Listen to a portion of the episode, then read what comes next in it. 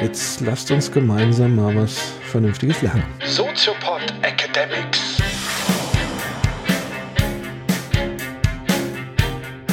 Erklär's mir so, dass auch ich Vollidiot es verstehe. Das ist so wie immer. So wie immer. Soziopod Academics. Hallo und herzlich willkommen zur zweiten Ausgabe des Soziopod Academics. Ich begrüße wie immer meinen Kollegen Patrick Breitenbach. Hallo ihr Lieben und ich begrüße wie immer Professor Dr. Nils Köbel. Guten Tag. Wir haben heute wieder ein spannendes Thema für euch ausgesucht, was mit Sicherheit in einer Klausur drankommt, wenn man Psychologie, Soziologie, Pädagogik studiert. Also aufgepasst. Also aufgepasst, eine Entwicklungstheorie, nämlich die, eine der ganz klassischen Entwicklungstheorien, nämlich die Theorie des Lebenszyklus von Erik Erikson. Wenn wir über Erikson sprechen, müssen wir äh, wieder einen kleinen Prolog eigentlich machen, weil Erik Erikson Psychoanalytiker war und aus der klassischen Psychoanalyse von, äh, von Sigmund Freud kommt. Und deshalb müssen wir ganz kurz über Freud sprechen. Sigmund Freud war derjenige, der die moderne Psychoanalyse entwickelt hat und derjenige, der gesagt hat, das Meer des Unbewussten ist eigentlich das, was uns steuert. Also wir haben Wünsche, Bedürfnisse in uns, Triebe in uns, die unser Handeln in hohem Maße prägen, die uns aber selbst gar nicht bekannt sind. Freud hat daraufhin aufgrund seiner ganz langen, zahlreichen Therapieerfahrungen dieses berühmte Instanzenmodell entworfen. Das Es ist die Instanz, die die Triebe beinhaltet. Also das, was uns motiviert. Hunger, Durst, Sexualität, Triebe, Wünsche, unbewusste Bedürfnisse. Das Über-Ich sind dann die gesellschaftlichen Normen und Werte, in denen wir leben, die auch auf uns zukommen mit Erwartungen, mit Verboten. Und das Ich, das Bewusstsein, ist eigentlich nur ein kleiner Ausschnitt dieses ganzen psychischen Apparats, der dann die Funktion hat, zu vermitteln zwischen den Triebbedürfnissen und den Anforderungen der Gesellschaft. Die Arschkarte. Sozusagen. Das ist auch wichtig für Erikson, weil der hat das nämlich auch so gesehen, dass Echt? das eigentlich eine Unterschätzung des Ichs ist. Das ist ja recht wenig, was der Freud dem Ich dazu spricht. Ja, das ist ja sozusagen nur ein kleiner Ausschnitt. So, so ein bisschen schwierige Rolle. Schwierige weil Rolle. Man muss halt Ja. zwischen diesen beiden Instanzen Immer viel vermitteln. vermitteln. Ist so ein bisschen vergleichbar wie ein Unternehmen das mittlere Management. Ja, das so, genau. Sandwich oder in Familien das So. Sandwich-Kind. Ja, aber man hört ja jetzt schon daran, das Ich ist da schon ein bisschen traurig konzipiert. Das war Oh. aber in der Zeit auch wichtig, dass Freud den Fokus auf dieses Unbewusste gelegt hat, weil das Ich, das war ja schon in der Philosophie ganz stark bearbeitet und das Unbewusste noch nicht und deshalb hat Freud sich darauf ganz stark konzentriert. Jetzt sagt Freud, dieses Meer, dieser Ozean des Unbewussten, die Triebe, die wir haben, die sind nicht statisch, sondern die entwickeln sich. Das war die berühmte Triebtheorie von Sigmund Freud. Er hat gesagt, es gibt so drei große Phasen, in denen sich die Triebe des Menschen entwickeln. Er nennt es die orale Phase, die anale Phase, die ödipale Phase und die genitale Phase. Gucken wir uns die ganz kurz mal an, weil Erikson daran anschließt. Orale Phase heißt, das Lustzentrum ist erstmal im Mund des Kindes. Kinder nehmen alles in den Mund. Lutschen, schmecken, kauen, nehmen, fassen alles an und wollen sozusagen die Welt aufsaugen. Wollen sie mit den sensomotorischen Möglichkeiten, die sie haben, erfahren und wollen gewissermaßen im wahrsten Sinne des Wortes die Welt schmecken und die Welt riechen lernen. An alle Raucher da draußen, also Ja. ihr wisst also bei jedem Zug an eurer Zigarette, Ja. dass ihr noch so ein bisschen in der oralen Phase hängen geblieben seid. Ja, oder zumindest kann man das immer wieder stimulieren und das bleibt ja ein Leben lang auch da. Deshalb gibt es ja die Zigaretten und sowas. Ja. ja. Aber bei Freud bleibt es dabei nicht stehen. Nämlich die zweite Phase bei Freud ist die anale Phase. Ist die Phase, wo das Muskelsystem des Kindes sich entwickelt, wo Kinder laufen lernen zum Beispiel, sprechen lernen, auch ihren Körper beherrschen lernen. Auch zum Beispiel, deshalb auch anal, wo sie Ausscheidungsprozesse kontrollieren können. Sie können festhalten und loslassen. Ja, Körperfunktion, Körperflüssigkeiten festhalten, loslassen. Manchmal sehr nützlich. Manchmal nützlich. Säuglinge können das noch nicht, deshalb brauchen wir auch Windeln. Und wenn die größer werden, die Kinder, brauchen wir das irgendwann nicht mehr. Und diese Körperfunktion, das sozusagen das Lustzentrum, wandert dann in die Beherrschung des Körpers allmählich. Das ist so im zweiten, dritten Lebensjahr. Mhm. Danach kommt die ödipale Phase. Dazu würde ich jetzt gar nicht so viel sagen, weil wir da bei Erikson, glaube ich, nochmal tiefer Okay. einsteigen können. Nur angedeutet, das ist die Phase, in denen das Kind Rollen entdeckt. Was heißt Mutter sein? Was heißt Vater sein? Wo komme ich her? Ich komme aus einer Interaktion meiner Eltern her, die irgendwas miteinander getan haben, dass ich entstanden bin. Und dort gibt es ganz spezielle Probleme, die gucken wir uns gleich nochmal genauer an. Aber Freud war da ganz konzentriert drauf, auf diese Phase, die in der Familie passiert, wo Rollen ausprobiert werden und Verbote, grundsätzlich Verbote ausgesprochen werden. Das nannte er die ödipale Phase, weil es ihn an ein Ödipus-Drama erinnert hat, das aus der Antike her er gesehen hat. Aber dazu später mehr. Okay. Dann äh, nach der ödipalen Phase gibt es die Latenzphase nach Sigmund Freud. Da ist erstmal Ruhe, passiert erstmal nichts. Und bis zur Pubertät ist erstmal so ein bisschen äh, friedlich auf dem Meer. Und dann geht es mit der Pubertät los, die genitale Phase, wo ich dann auch Freundschaften, Liebesbeziehungen zu Gleichaltrigen aufbaue und so weiter. Mhm. So, Hallo ihr Lieben, Ähm, dieses Format machen wir komplett ohne fremde Hilfe von außen. Wir geben uns aber verdammt viel Mühe, weil ihr könnt ähm, ergänzen zu dieser Audiofolge ein Abstract, was der Professor höchstpersönlich, Höchstpersönlich. geschrieben hat. Ja, ja, ja. mit Literaturangaben. ja. nachdem ich im Feierabend nachts um drei habe ich mich dann nochmal rangesetzt So und habe dann mal nochmal das Ding geschrieben. Und eine PowerPoint, Genau. auch handgeklappelt, Ja. mundgeblasen, Ja. vom Professor Dr. Nils Köbel. Ja. Ähm, das könnt ihr euch zusätzlich noch zu dieser Episode runterladen. Also mehr Service geht einfach nicht. Und wenn ihr bei der nächsten Klausur versagt, gibt's was in die Ohren. So sieht's aus. Auch höchstpersönlich. Professor. Willkommen vorbei. Ähm, Im Gegenzug wäre es natürlich super, wenn ihr entweder, wenn ihr das runterladet, verwendet und es irgendwie weitergebracht hat, dass ihr das an uns zurückmeldet per Feedback. Also gerne als Kommentar. Dankeschön, reicht uns schon. Ähm, und was natürlich fantastisch wäre, ähm, wenn ihr vielleicht auch eine kleine Spende abgebt. Spenden, Konto, Angaben findet ihr wie immer auf www.soziopod.de. Und ähm, ja, jetzt lasst uns gemeinsam mal was Vernünftiges lernen. Diesem Soziopod Academics. Viel Los Spaß. geht's. Daran schließt jetzt Erik Eriksen an. Vielleicht ganz kurz jetzt äh, gesagt, wer war eigentlich dieser Mann? Erik Eriksen hat gelebt von 1902 bis 1992. Ein ganz langes Leben gehabt. Auch ein sehr stürmisches Leben. Eriksen ist in Frankfurt geboren, Frankfurt am Main. Ach so, ich hätte ihn jetzt Ja, im Anglo. ja, später. Also Okay. er ist dann, also als Sohn einer Dänin, Mhm. einer jüdischen dänischen Frau und kannte seinen Vater nie.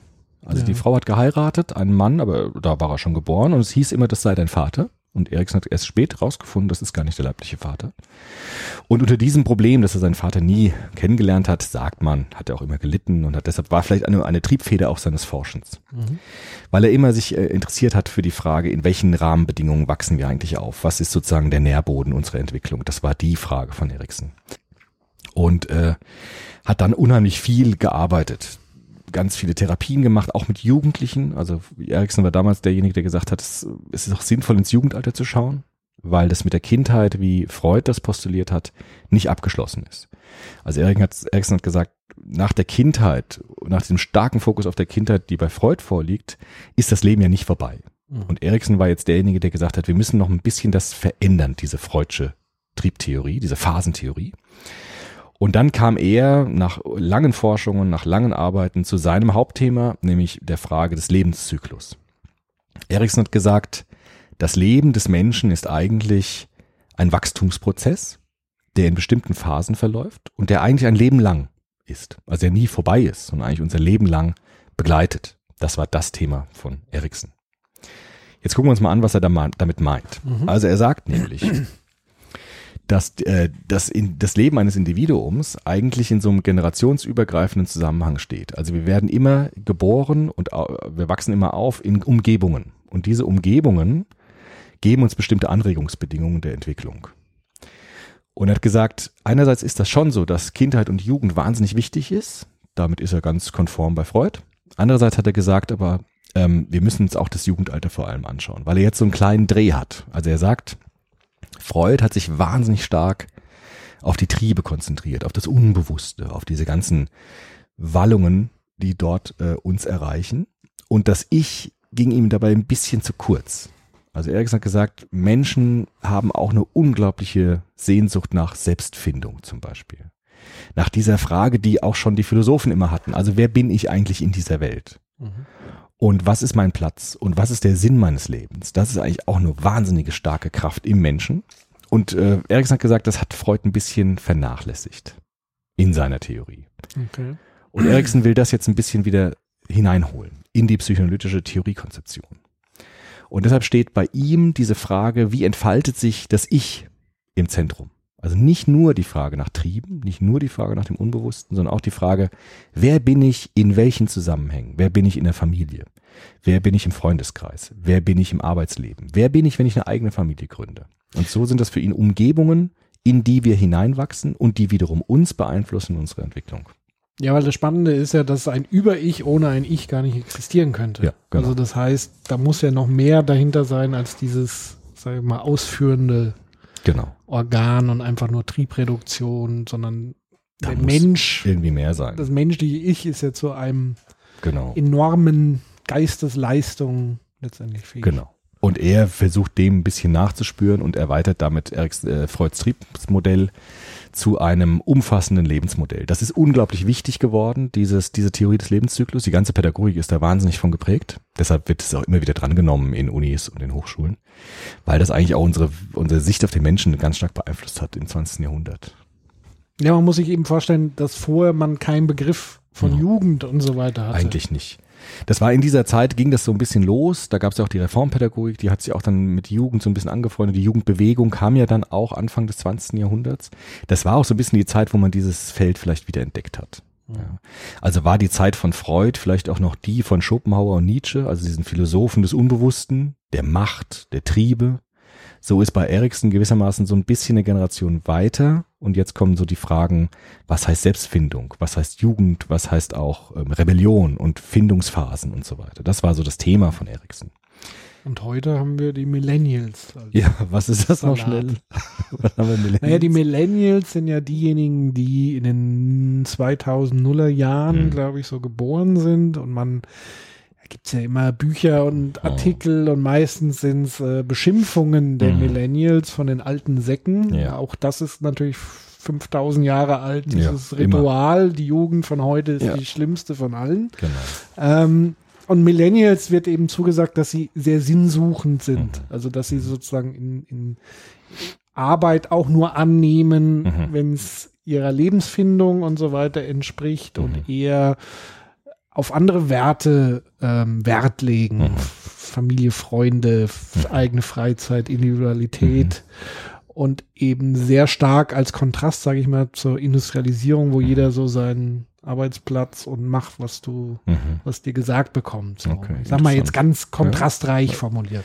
Interessant, vielleicht ist das wieder was, was Erikson so ein bisschen nahe bringt, auch jetzt dann diese Ja. Entwicklung. Eriksons Grundthese ist, die er auch nach ganz langen äh, psychoanalytischen Sitzungen und Erfahrungen ähm, gemacht hat.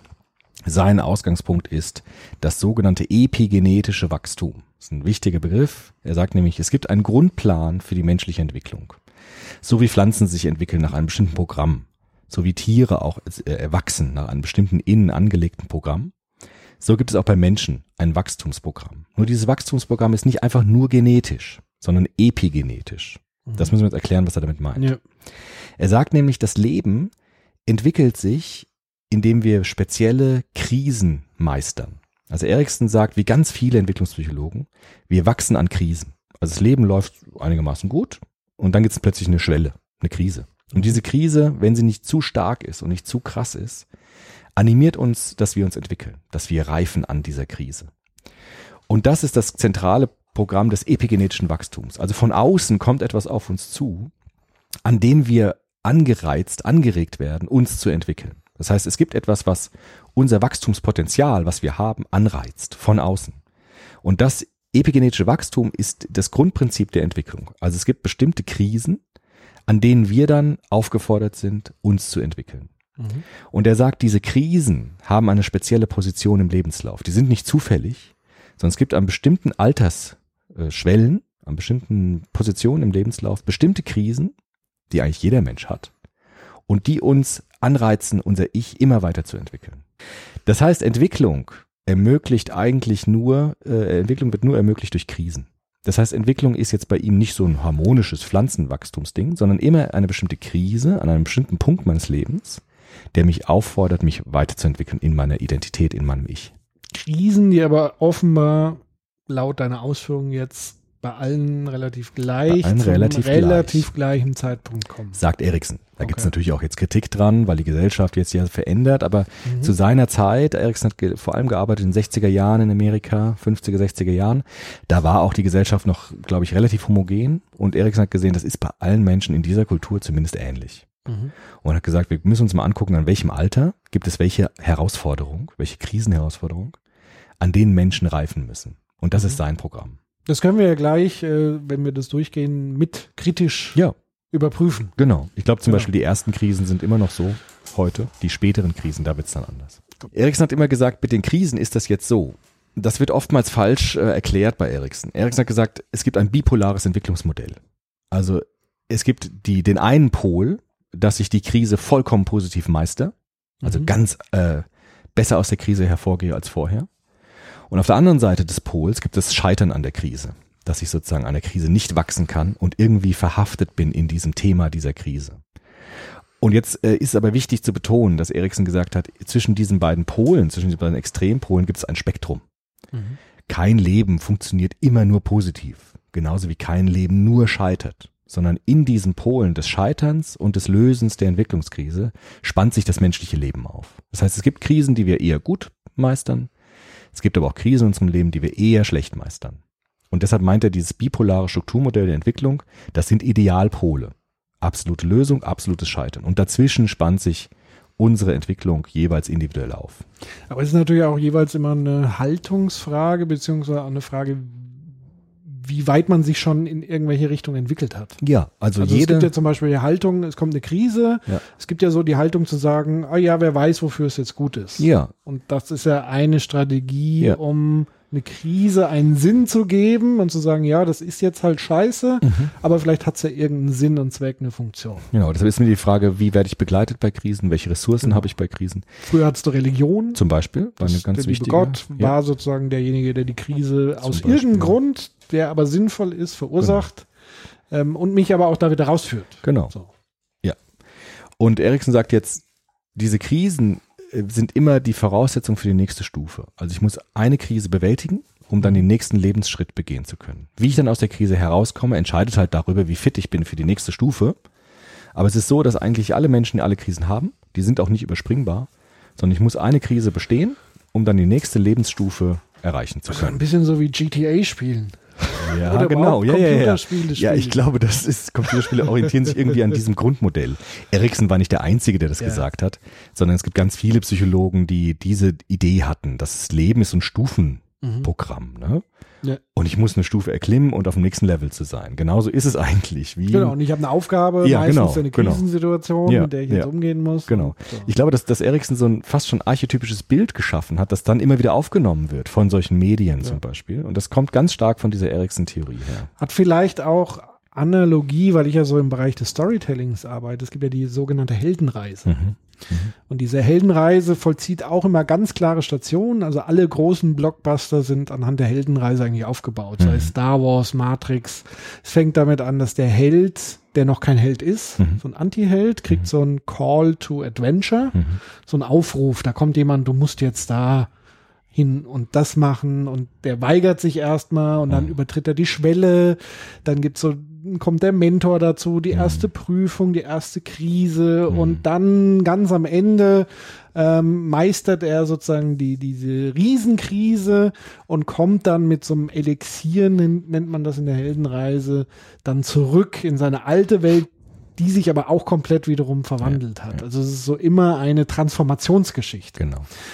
Man könnte fast sagen, das ist auch noch ein Erbe dieser idealistischen Philosophie bei Hegel zum Beispiel. Dort geht es ja auch darum, dass, dass die gesamte Geschichte der Menschheit sich auf bestimmten Stufen entwickelt und dann wieder zu sich selbst zurückfindet.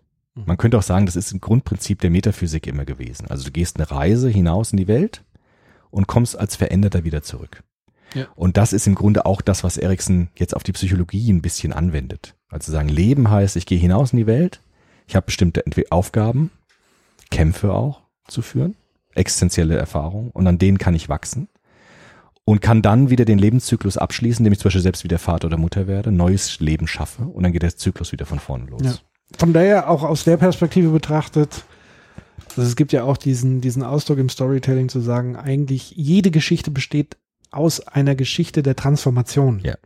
Sei es nur, wenn du einen Gegenstand von da nach da bewegst. Ja, ja. Und umgekehrt wirkt das jetzt wieder logisch bei Ericsson zu sagen, es kann sich ja eigentlich nur was weiterentwickeln, wenn es irgendwie eine Störung gibt, die sozusagen einen aus dieser Genau. Routineschleife raushaut. Genau, genau das Weil sonst wird es ja immer wieder gleiche. äh, im Kreis laufen. Genau. Aufstehen, schlafen, So aufstehen, es. schlafen. Deshalb ist bei ihm der Krisenbegriff so wichtig. Mhm. Eine Krise schüttelt uns wach und äh, fordert uns. Und an dieser Forderung können wir wachsen. Ja. Jetzt schauen wir uns mal die Krisen an. Jupp. Es geht los natürlich, indem ich geboren werde, als Mensch im Säuglingsalter. Das erste Lebensjahr, könnte man sagen. Ist sehr wichtig, sagt Erikson. Da ist er ganz bei Freud. Genau.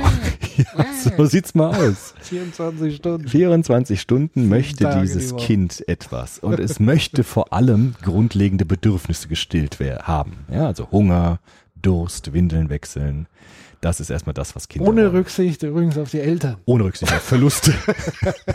Ja. Weil dieses Das ist der Bedürfnis. erste Lebenstest, glaube ich. Ist, glaube ich, Weil auch. Früher sind da ja auch Ja. viele an die Wand geworfen. Ja, oder auch äh, bei Rousseau gewickelt worden, sodass sie fast erstickt sind, damit sie bloß Ja. aufhören zu schreien. Das gab es auch viel Gewalt gegen Kinder. Ich glaube, ich habe als Säugling sogar noch im Krankenhaus so Schlafmittel. Mhm. Das wird heute undenkbar. Ja, das gab es lange Zeit, Ja. diese ähm, äh, darauf zu reagieren. Erikson war da schon sehr viel weiter. Er hat nämlich gesagt, alles, was Kinder da tun, hat einen Sinn.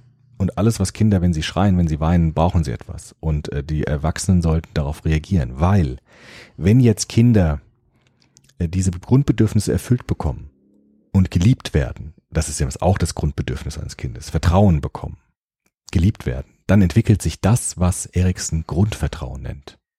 Mhm. Er sagt nämlich, die Mutter repräsentiert eigentlich die ganze Welt für das Kind. Es kann natürlich auch der Vater sein oder Bezugsperson, aber für Erikson war das vor allem die Mutter. Und wenn die Mutter liebevoll ist zu dem Kind, dann hat das Kind einen ersten Eindruck von der Welt, nämlich dass auch die Welt irgendwie positiv ist. Man nennt es in der Soziologie auch strukturellen Optimismus, der sich dort entwickelt. Also es ist noch immer young. Ja. Ja. Es wird schon alles werden. Alles ist gut, sagt die Mutter zum Kind. Weil es sozusagen im Ganzen gut ist, auch wenn das Leben nicht perfekt ist, aber im Ganzen ist es gut. Und das ist ganz, ganz wichtig bei Erikson, diese erste Phase, Grundvertrauen aufzubauen. Wenn jetzt Kinder vernachlässigt werden oder vielleicht sogar mit Gewalt begegnet werden auf ihre Grundbedürfnisse, entwickelt sich ein strukturelles Misstrauen und das, was, äh, was, was er mit Urangst oder Urmisstrauen bezeichnet. Nämlich es gibt so ein strukturelles Misstrauen gegenüber der Welt. Mhm. Deshalb heißt seine erste Phase im Säuglingsalter Urvertrauen versus Urangst oder Grundvertrauen versus Grundmisstrauen. Das ist der Start ins Leben. Wenn dieser Start gelingt, habe ich eine gute Ausgangsbasis. Ja. Wenn der Start misslingt, Start, missli Start misslingt, dann habe ich erstmal ein Problem mit der Welt. Genau, ein Hinblick wiederum auf kommende Krisen, die wie wir dann wahrscheinlich auch erklären, oder du, Genau. ähm, kann man sich jetzt schon vorstellen, wenn kein Grundvertrauen da ist, Ja. wie man mit dieser Krise ganz anders umgehen wird, als wenn Grundvertrauen da ist. Absolut. Das, äh, das schwingt nach. Ja. Das halt unser Leben nach. Deswegen ja. nochmal der äh, gute alte Watzlawick-Spruch Ja. platziert, äh, man kann nie vorsichtig genug sein bei Ja. der Wahl seiner Eltern. Absolut, weil das ist schon sehr wichtig, dass es mir da gut geht. Ja. Nur funktioniert es leider nicht. Nicht immer. Ähm, nie. Nie. Also die Wahl zu treffen, Ja, das meine ich. Das ist wahr.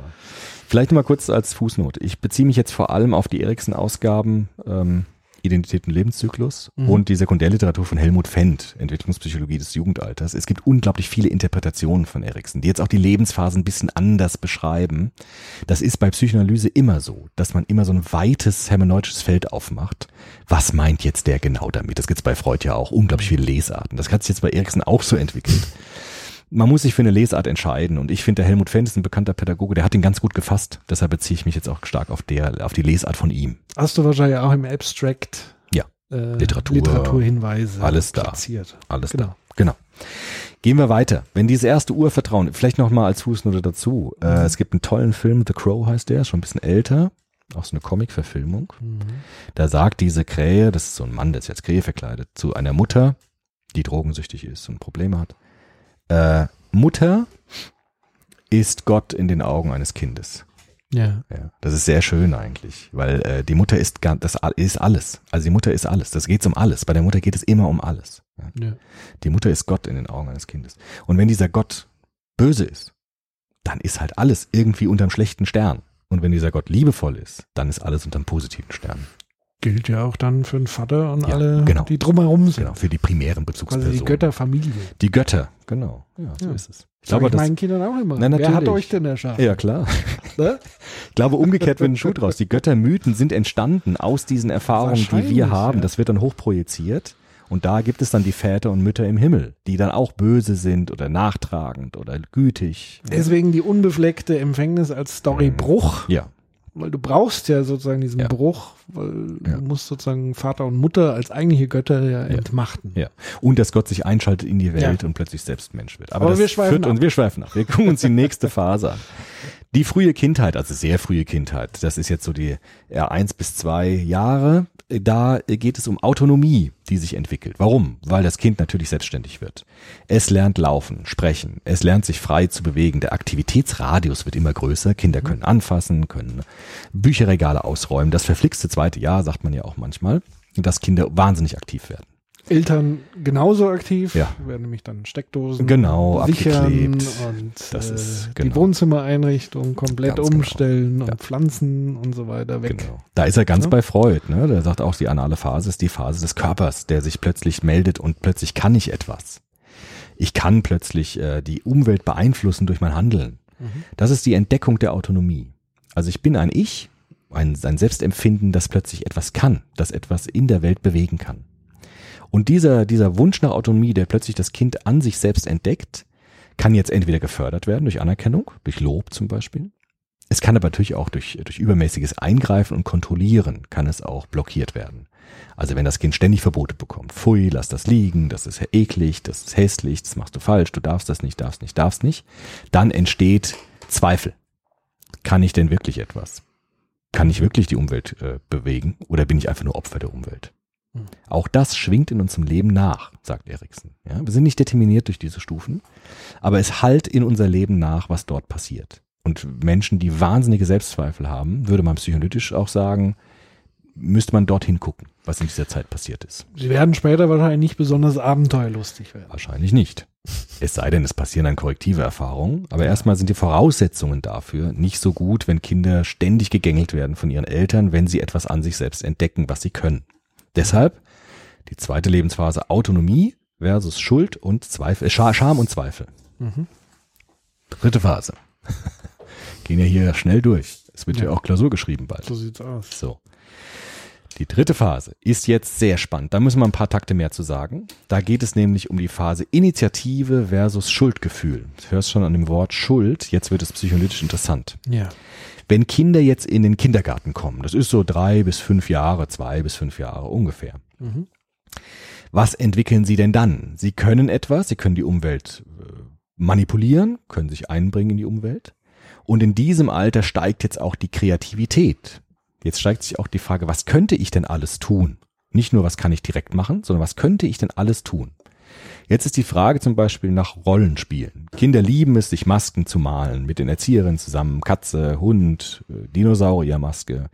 Spielen Rollenspiele, sind Superman, Batman, weiß ich nicht, Cowboy, Indianer früher. Und wollen äh, sich identifizieren mit anderen Personen. Sie wollen Mama und Papa spielen. Sie wollen Cowboy spielen. Sie wollen ausprobieren. Sie wollen Tiere sein. Hund. Ja, es gibt Kinder, die laufen die ganze Zeit durch die Wohnung und bellen. Ja, weil sie sagen, sind, ich bin ein Hund. Ja. Das heißt, es löst sich ein bisschen von den konkreten Operationen, also von den konkreten Handlungsweisen, ich kann Bücher aus dem Regal räumen, hin zu der Frage, was könnte ich alles sein im Leben? Das ist die Frage der abstrakten Handlungsmöglichkeiten in der Welt. Braucht es da, weil das ist ja die Besonderheit, gerade im Kindergartenalter und so weiter, auch die soziale Interaktion mit Gleichaltrigen? Das ist wichtig, das kommt jetzt, also es steigt jetzt ganz stark an, weil wir können auch zusammen was machen. Wir können auch Rollenspiele, heißt ja, ich bin in einer Rolle, in einem Kollektiv. Und das beginnt jetzt auch in diesem Lebensalter ganz stark zu werden. Jetzt kommt das, was der Freud die ödipale Phase genannt hat. Die fällt jetzt genau in diese Zeit. Und da, auch da, sagt Erikson, da hat der Freud schon recht. Das ist nämlich jetzt wichtig. Weil nämlich der Erikson jetzt eine geniale Interpretation des Oedipus-Komplexes anbietet. Weil er nämlich sagt, Kinder, wenn sie sich etwas vorstellen können, was sie alles sein können und wo sie überall mitmachen könnten, wollen das überall sein. Das ist immer so bei Kindern. Wenn die irgendwas entdecken, immer mehr, mehr, nochmal, nochmal, nochmal. Jetzt gibt es aber die Frage, ich darf nicht alles. Ich darf zum Beispiel nicht Mama und Papa einfach nachspielen. Ich darf nicht in die Sexualität der Eltern hinein. Das ist auch das, was Freud gesagt hat. Also Freuds Oedipus-Komplex war ja dadurch geprägt, dass man gesagt hat, ich darf überall was ausprobieren, ich darf überall hineinschlüpfen in eine Rolle, ich darf aber nicht in die elterliche Sexualität mit rein. Das ist der Kern des Oedipus-Komplexes. Das hat Freud gesehen an diesem berühmten Drama von Sophokles, Oedipus, der ohne es zu wissen seine Mutter heiratet und seinen Vater erschlägt. Und er hat gesehen, dass sich dieses Drama in jeder Biografie neu abspielt. In diesem Alter.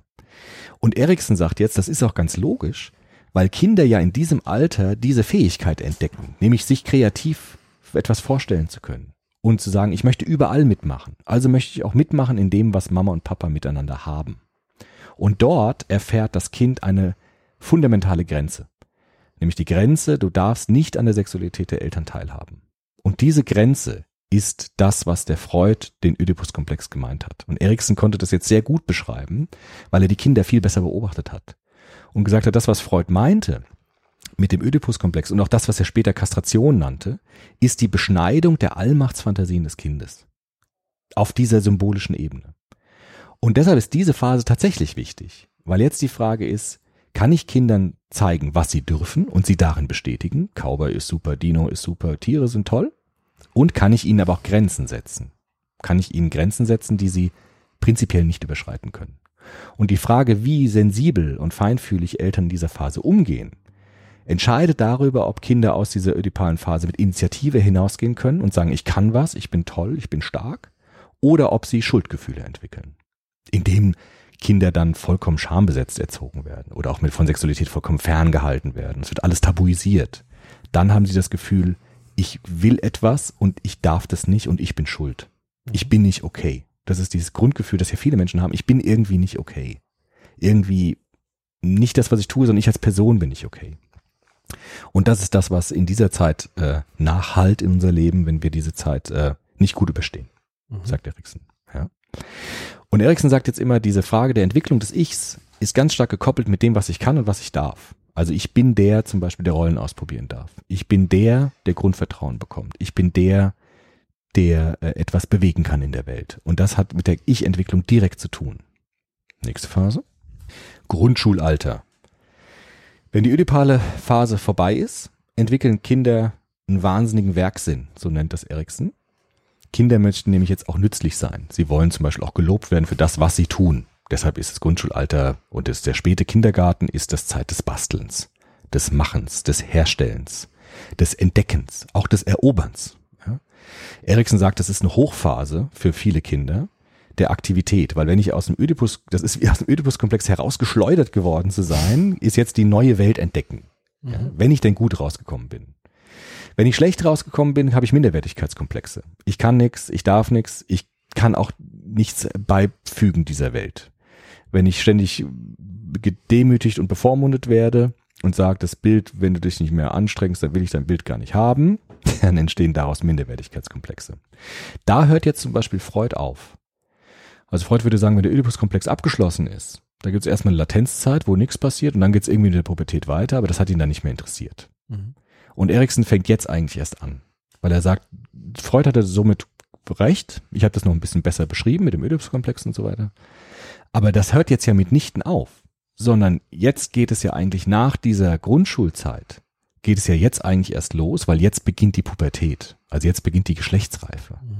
Das heißt, jetzt habe ich nochmal eine ganz neue Welt zu erobern die Freud noch gar nicht richtig gesehen hat. Und deshalb ist jetzt das Entscheidende bei Erikson eigentlich die Phase, die jetzt kommt, weil Erikson ist der Psychoanalytiker des Jugendalters. Deshalb ist auch jede Jugendforschung, ich komme ja aus der Jugendforschung, ist, kommt an Erikson nicht vorbei.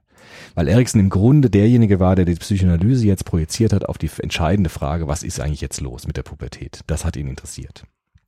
Weil Pubertät ist ja eine interessante Sache.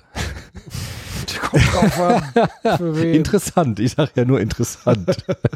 für den, der es aus Abstand äh, beobachten kann. Interessant. Der Professor ja, sicherlich schon. Interessant, sage ich. Wenn Jugendliche jetzt in die Pubertät kommen, haben sie eine entscheidende Krise zu bewältigen. Welche Krise Nicht ist das? Nicht nur die Kinder. Nicht nur die Kinder, sondern auch die Erwachsenen. Weil die Krise, die jetzt kommt, ist natürlich die Frage, was passiert, wenn ich von einem Mädchen zur Frau werde? Von einem Jungen zum Mann. Das ist eine unglaubliche Krise. Die hat Freud überhaupt nicht gesehen. Und Erikson hat da. Komisch. Ne? Komisch, ne? Ja. Schon sehr. Ja, ja. Einprägend. Vielleicht ist er dazu auch nicht mehr gekommen, weiß ich nicht genau. Aber Erikson sagt natürlich, durch seine Erfahrung mit Jugendlichen, wir müssen da jetzt nochmal hingucken, was heißt das eigentlich? Das hat er auch medizinisch natürlich gut beschrieben, mit den Hormonumstellungen. Man kann ja sagen, in der Jugendphase baut sich der ganze Körper um. Mhm. Und jetzt natürlich auch die, die, äh, die Feedbacks sind ganz andere. Also wenn ich plötzlich von, von einem Mädchen zur Frau werde, auch mit sekundären Geschlechtsmerkmalen, werde ich natürlich ganz anders angeguckt. Ich werde anders adressiert. Und die Adressierungen, die anderen sind, du bist kein Kind mehr, sondern du kannst jetzt gewissermaßen in die Erwachsenenwelt hineinragen. Also du hältst den Kopf über Wasser und siehst plötzlich die Möglichkeiten, die das Erwachsenenalter bietet. Das heißt, du hast einmal die Möglichkeit, prinzipiell Sexualität zu leben. Was vorher verboten wurde mit den Eltern, da gab es ja dieses absolute Inzest-Tabu. Das gibt es jetzt nicht mehr, weil jetzt gibt es Gleichaltrige, mit denen das prinzipiell gehen könnte. Das ist eine wahnsinnige Herausforderung. Prinzipiell. Prinzipiell. Das heißt nicht, dass Jugendliche das sofort tun und sofort können. Aber prinzipiell ist diese Möglichkeit, also ein neuer Horizont eröffnet sich. Ja, also eigentlich eine neue Geburt, könnte man fast sagen. Also ein ganz neuer Möglichkeitshorizont taucht plötzlich auf. Zu sagen, es gibt Menschen, mit denen ich das leben kann, was mir vorher prinzipiell verboten wurde. Nämlich Sexualität, Liebe, Partnerschaft. Wenn wir beim Gottesbild bleiben, Ja. wäre das quasi die Wandlung selbst zum Gott. Wenn ich sozusagen Ja. die Eltern als Schöpfer Ja, sehe, genau, ist das genau. die Phase, wo ich Ja. mir bewusst werde, ich kann selber Leben erschaffen. Wobei das ist ja noch die äh, nächste Phase, es kommt dann nochmal später Okay. genauer bei Generativität, also wenn man dann im frühen Erwachsenenalter ist, kommt das nochmal stärker. Aber zumindest sagt Erikson jetzt auch, der hat sich ja viel mit Religion auch beschäftigt, der sagt, dieses, dieses einfache Gottesbild, so der Gott, der liebende Vater im, in den Wolken, der mir zuguckt, der hört jetzt auf. Deshalb sind viele Jugendliche abgeturnt von Religion. Deshalb treten die dann aus der Kirche aus, sagen, ich will damit mehr zu ist der Kinderkram. Ja? Weil sie merken, das ist nicht mehr angemessen ihrer Lebensphase. Jetzt gibt es auch Jugendliche, die dann neue Gottesbilder entwickeln, die größer sind, weiter sind, fangen an Theologie zu betreiben, interessieren sich für Buddhismus, weiß ich nicht. Aber dieser, dieser, dieser Kinderglaube, der scheitert jetzt am Jugendalter. Und deshalb haben wir ein Problem natürlich auch in, in Kirchen mit Jugendlichen, weil wir die natürlich verlieren, ganz häufig in diesen Phasen. Müssen wir uns viel einfallen lassen, damit die dann noch dabei bleiben. Ja logisch. Ne? Diese ganzen Dinge, die wir jetzt besprochen haben, diese ganzen Hürden, diese ganzen Krisen führen zu einer Grundfrage, die Erikson jetzt entdeckt hat, nämlich die Frage, wer bin ich? Jetzt ist die Frage nach Identität entscheidend. Könnte auch sagen, das haben wir im Soziopod oft besprochen, wer bin ich wirklich? Was, wer, wer bin ich eigentlich wirklich in dieser Welt? Bin ich so, wie meine Eltern mich gesehen haben, oder bin ich ganz anders? Das heißt, Jugendliche entdecken innen einen Raum, der nur ihnen zugänglich ist, der kein, wo kein anderer reinkommt. Und sie müssen sich mit den neuen Krisen, die von außen auf sie zukommen, auseinandersetzen. Und dadurch entsteht die Frage, schaffe ich es, Identität aufzubauen? Also eine möglichst vorläufige Frage zu bearbeiten, nicht zu beantworten, das können wir nie ganz beantworten, Mhm. aber zu bearbeiten, diese Frage, wer bin ich? Oder, und das ist auch gefährlich im Jugendalter, solche ganzen Phänomene wie Mobbing, Bullying zum Beispiel, Ausgrenzung, Diskriminierung führen zu Identitätsdiffusion oder Identitätskonfusion, wie Erikson das nennt, und zu Selbstwertproblemen. Deshalb sind Jugendliche sehr sensible Menschen, auch wenn sie das selbst nicht so zeigen, weil sie sehr verletzlich sind. Und deshalb sind, äh, das ist gerade in der sozialen Arbeit wichtig, diese ganzen Mobbing-Geschichten in Schulen sind hochriskant, weil dort dieses Ident die wissen genau, wo sie reinstechen müssen, um Identitätskonfusion herzustellen. Und Erikson hat damals schon gesagt, wir müssen dort mehr hingucken. Wir müssen mehr hingucken, was brauchen Jugendliche, damit sich diese entscheidende Lebensphase gut überstehen ja, und diese Krise gut bewältigen können. Bei mir fällt nämlich natürlich das große Thema, was ja in den Medien hoch und runter diskutiert wird, das Thema Migration. Ja. Hatten wir ja auch eine eigene äh, Ja. Soziopod-Episode dazu. Genau da wird es nochmal sehr deutlich, wie wichtig es ist, darauf zu achten, dass man nicht gesamte Menschengruppen Ja. ausgrenzt. absolut. Weil dieses Mediale, der Islam und so weiter, Ja. erwischt ja genau die Jugendlichen, die, wie du sagst, die eigene Religion hinterfragen. Ja, genau. Also das heißt, wer Islamkritiker ist, Ja. muss ein großes Interesse daran haben, diese Jugendlichen eben nicht Ja. Ähm, zu stigmatisieren und abzugrenzen, sondern ihnen eher dabei zu helfen, sich selber zu entwickeln So und die eigene Identität zu formulieren und eben nicht in diese alten Strukturen, die eins zu eins übernehmen. Genau. Aber die Gefahr ist natürlich, wenn ich stigmatisiert werde, dass ich mich eher in die alten Ja. Traditionen zurückziehe. Ja, oder ob ich das, ob ich Fundamentalismus als neuen Weg für mich Genau. entdecke. Oder Und noch krasser werde noch und krasser merke, werde. jo, da äh, kann ich aber jedem mal so eins rein. ich, richtig, und ich weiß da ganz deutlich, wer ich bin. Ich habe so eine ganz schnelle Antwort, die aber unglaublich stabil ist. Mhm. Das ist ja die Gefahr bei Fundamentalismus in jeder Form, Politik, Religion, das ist immer das Gleiche. Genau. Und es muss eben nicht äh, jetzt die Religion, der Islam sein. Es reicht schon äh, im Thema Migration, Migrationshintergrund, dieses unsägliche Wort. Ja. Aber auch da merken wir gerade, wie stark das eigentlich noch in den Köpfen verankert ist. Und habe mir in letzter Zeit viele Doku-Sachen über Hip-Hop-Kultur in Deutschland und so weiter Mhm. angeguckt, die ja so eins zu eins so ein bisschen diesen Get, also dieser Gangster-Rap zumindest in Deutschland, der ja so eins zu eins den Gangster-Rap aus den USA zum einen kopiert, aber zum anderen ist es ganz klar, meistens sind das Jugendliche, die entweder sozial ausgegrenzt Ja, sind oder aufgrund ihrer Ethnie oder wie auch immer man das nennt, Genau. ähm, die ganz klar ähm, von der Gesellschaft so nicht gewollt werden und die sich da ihren, ihre Zuflucht suchen und das ist immer noch das Kreativste. Ja. Ähm, und das gelingt aber nicht allen, Nicht aber allen. man sieht sozusagen auch die Fankultur darum, was für ein Klientel das letztendlich auch ist. Genau. Deshalb ist Eriksen wieder hochaktuell, weil er das schon damals gesehen hat und einfach recht damit hatte. Das Ja. würde ich wirklich sagen. Wenn nämlich Identität einigermaßen bestanden worden ist im Jugendalter, in der Pubertät, ist ja jetzt die Frage nach Intimität. Also kann ich jetzt tatsächlich nicht nur den Horizont sehen für Partnerschaften, Gleichaltrige, also Peer-Partnerschaften, sondern kann ich das jetzt wirklich mal versuchen, eine Beziehung einzugehen?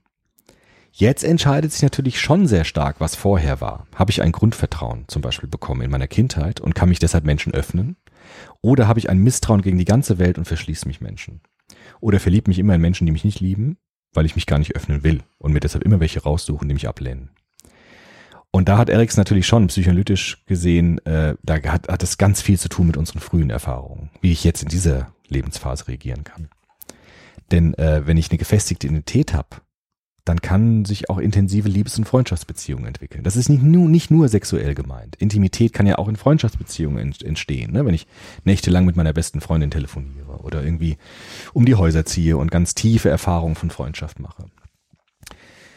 Dann kann ich auch zum Beispiel dialektisch plötzlich diesen Lebenssinn erfahren. Es geht nicht nur um mich mehr, sondern es geht darum, was wir wollen. Zum Beispiel wollen wir uns eine eigene Welt erschaffen? Sind wir plötzlich Götter unseres gemeinsamen Lebens? Ja, haben wir eine Peer Group, haben wir eine Jugendkultur, die wir aufbauen, miteinander. Wenn ich jetzt natürlich Abweisungen bekomme, habe ich Bindungsängste. Wenn ich kein Urvertrauen habe, kann ich mich nicht binden. Dann, deshalb ist diese, ist die Gefahr der Isolierung groß in diesem Alter. Das ist jetzt das frühe Erwachsenenalter, wenn Jugendliche einsteigen in das dritte Lebensjahrzehnt. Deshalb ist diese Phase gekennzeichnet von Intimität versus Isolierung. Schaffe ich es, Intimität aufzubauen oder isoliere ich mich und vereinsame? Was ja in dem Alter auch oft- häufig passiert. Mhm. Wie gesagt, diese Lebensstufen sind keine Determinanten, aber sie geben bestimmte Möglichkeitsräume auf, die mir leichter sind zu begegnen oder zu begehen, wenn ich vorher natürlich viel Butter bekommen habe. Ja. Ja. Verständlich. Das heißt, je gefestigter ich in den vorherigen Ja. Phasen bin, desto größer ist die Wahrscheinlichkeit, Ja. dass ich mit späteren Krisen wesentlich Ja. besser umgehe. So würde Erikson das sagen, genau. Es kann natürlich immer was Schlimmes passieren im Leben, Klar. aber generell ist es so. Ja? Also, das ist ja gemein, aber es ist so, wie Bourdieu das gesagt hat, wer hat, dem wird gegeben. Ja, wenn ich viel Mhm. hab, dann habe ich immer bessere Chancen im Leben. Der Teufel scheißt auf den größten Haufen. So sieht's mal aus. Und das ist psycho sozialpsychologisch wohl auch so. Wenn ich jetzt Beziehungen habe, Intimität habe, stellt sich natürlich im mittleren Erwachsenenalter, das ist so ab 30 vielleicht, Ende 20, Mitte, Mitte, Ende 20, die Frage nach Generativität. Bei Paaren zum Beispiel. Wollen wir denn eigentlich eine Familie gründen und damit den Leben, nächsten Lebenszyklus eröffnen? Da ist jetzt die Frage, wollen wir selbst Götter sein, gewissermaßen? Oder religiös aufgedröselt, gedröselt, ähm, wollen wir die Möglichkeit nutzen, selbst Leben zu erschaffen und äh, Leben zu empfangen. Ja, ist ja nicht äh, erschaffen, ist ja empfangen eher. Ja.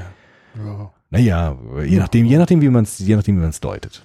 Ich glaube eher, dass wir empfangende Wesen sind und nicht machende und beherrschende. Aber gut. Die Frage der Familiengründung, das wird jetzt auch oft falsch verstanden. Das heißt nicht, dass, dass Paare nur dann erfolgreich sind, wenn sie Kinder haben Mhm. und dann scheitern, wenn sie keine, keine Kinder haben wollen. Das meint Erikson nicht. Was er aber meint, ist, dass bei Paaren diese Frage irgendwann kommt. Du kannst nicht einfach immer sagen, das machen wir später. Das kannst du, wenn du jung bist, schon. Aber irgendwann ist später und irgendwann stellt sich diese Frage dramatischer. Also wie ist es jetzt mit Kindern? Deshalb brechen viele Beziehungen da aus auseinander. Wenn zum Beispiel man sich nicht einig sein kann, wollen wir Kinder oder nicht, scheitern Ja. auch manche Beziehungen, weil diese Frage irgendwann kommt und diese Krise muss sich bestehen. Spätestens kommt die ja durch das entsprechende Umfeld, Freundinnen, Freunde, die fragen, Genau, wie genau, ist es bei genau. euch? Da ist der Druck, genau. Oder die Schwiegereltern, Genau, wie die Mütter, aus? Vater, Enkelkinder, Genau. sie schon unterwegs? Ja, so sieht's aus. Und selbst wenn Paare sich dagegen entscheiden und gut mit dieser Entscheidung leben können, haben sie auch Generativität. Nur wenn sie sich verhaken in dieser Frage, entsteht das Gegenteil, nämlich Stagnation, sagt Erikson. Also wenn man sich gegenseitig blockiert in diesem Wunsch, der eine Wunsch wird erfüllt, der andere nicht, der eine will das, der andere nicht, dann blockieren die sich gegenseitig und dann entsteht so ein Stillstand, Entwicklungsstillstand. Das nennt er, deshalb nennt er diese Phase Generativität versus Stagnation. Okay. Weil nämlich auch hier ist es so, das Konkrete projiziert sich aufs Allgemeine. Es gibt auch Menschen, die stagnieren und sagen, wie du eben gesagt hast, die Jugend von heute ist nichts wert. Meine Generation war die letzte, die was getaugt hat. Das ist ja Stagnation. Meine Generation war die letzte. Ja, und dann ist ein Deckel drauf und ich kann mich nicht weiterentwickeln. Das heißt, Generativität heißt auch Interesse zu haben für die nächste Generation. Die nächste Generation kommen zu lassen, sie wertzuschätzen. Zu sagen, vielleicht können die, die Jugendlichen von heute vielleicht auch Dinge besser als ich. Vielleicht geht die Welt trotzdem nicht verloren, nur weil ich jetzt in Rente gehe, zum Beispiel. Das ist die Frage nach Generativität.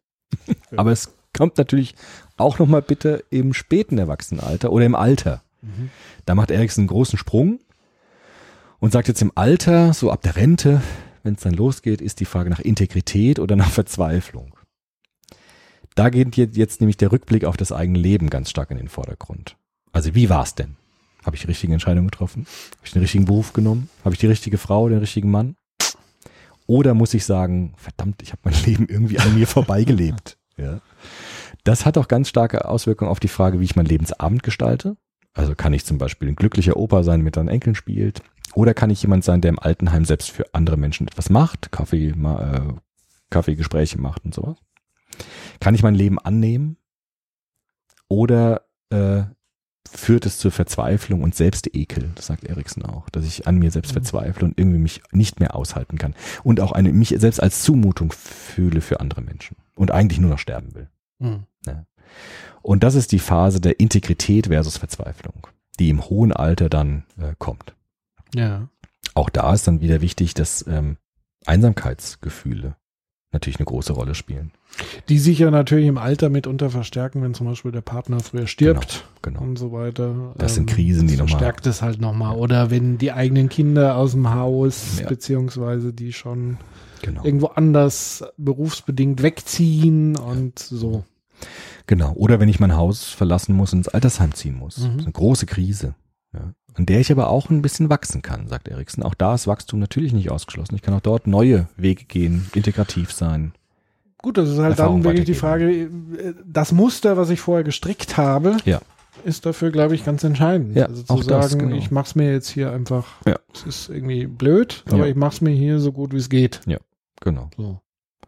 Dankbarkeit ist so ein Gefühl, wenn es gelingt. Ja, Ich bin dankbar für mein langes Leben zum Beispiel. Ich bin dankbar für, für meine Erfahrung, für meine Freundschaften, für das Leben, das ich hatte. Mhm. Auch ein großer Schritt, glaube ich, eine große Krise auch, die Menschen viel abverlangt. Ja. Genau. Das wären die Entwicklungsschritte. Vielleicht nochmal kurz zusammenfassen. An meinem, In der Kindheit gibt es vier große Phasen. Es geht los mit Vertrauen versus Angst. Kriege ich Mhm. es hin, ein Urvertrauen herzustellen oder bin ich in einem Urmisstrauen gefangen? Säuglingsalter. Säuglingsalter.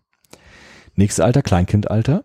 Autonomie versus Zweifel. Ich entdecke meine körperlichen Fähigkeiten, ich kann Dinge manipulieren, ich kann Sachen durch die Gegend werfen. Wird das gefördert, entsteht das Gefühl von Autonomie. Wird das verhindert, entstehen grundlegende Zweifel an mir selbst und an meinen Fähigkeiten. Mhm. Dritte Phase. Kindergartenalter. Initiative versus Scham. Kann ich Rollen ausprobieren? Darf ich in Rollen reinschlüpfen? Darf ich Beziehungen aufnehmen? Darf ich Vorbilder haben? Darf ich mich identifizieren? Oder wird es mir das alles verboten und verdorben? Dann entsteht Scham. Deshalb Initiative versus Scham. Mhm. Grundschulalter, Werksinn versus Minderwertigkeit.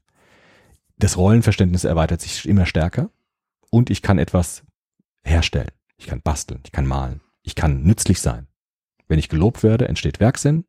Wenn ich ständig fertig gemacht werde, entstehen Minderwertigkeitsgefühle. Mhm. Das sind die vier Stufen der Kindheit. Im Jugend- und Erwachsenenalter gibt es wieder vier Stufen. Im Jugendalter geht es los mit der Pubertät. Identität versus Identitätsdiffusion. Kann ich die Frage irgendwie bearbeiten, wer bin ich eigentlich in dieser Welt? Oder verliere ich mich in Diffusion und in Zerstreuung? Im frühen Erwachsenenalter dann die Frage Intimität versus Isolation. Kann ich Partnerschaften aufbauen? Kann ich Freundschaften aufbauen, die Tiefe haben, die wirklich intensiv sind, die existenzielle Fragen auch stellen können? Oder isoliere ich mich immer weiter und kapsel mich ab von der Umgebung und ziehe mich ganz in mich selbst zurück?